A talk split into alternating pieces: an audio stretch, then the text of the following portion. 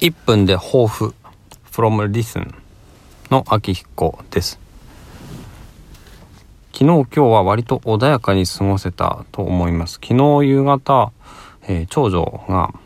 7歳ですね。宿題を自主的にやったんですよね。で思い返してみれば私も妻も今日の朝話したところ子供の頃宿題をやれとか勉強しろって言われた記憶があんまないんですよね。やれやれって言われるとやりたくなくなるのは、まあ、人間だっていうのは聞いたことありますけどまさにそれか？っていうところですね。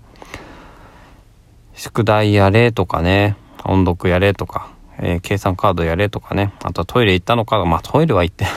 トイレはねちょっとまた別かもしれないですけどうんそういうねあのもうやったのかとかやれよとかご飯食べろとかねなんかな命令ばっかりになっちゃうとねみんな嫌になっちゃうよなって思ったっていうことです。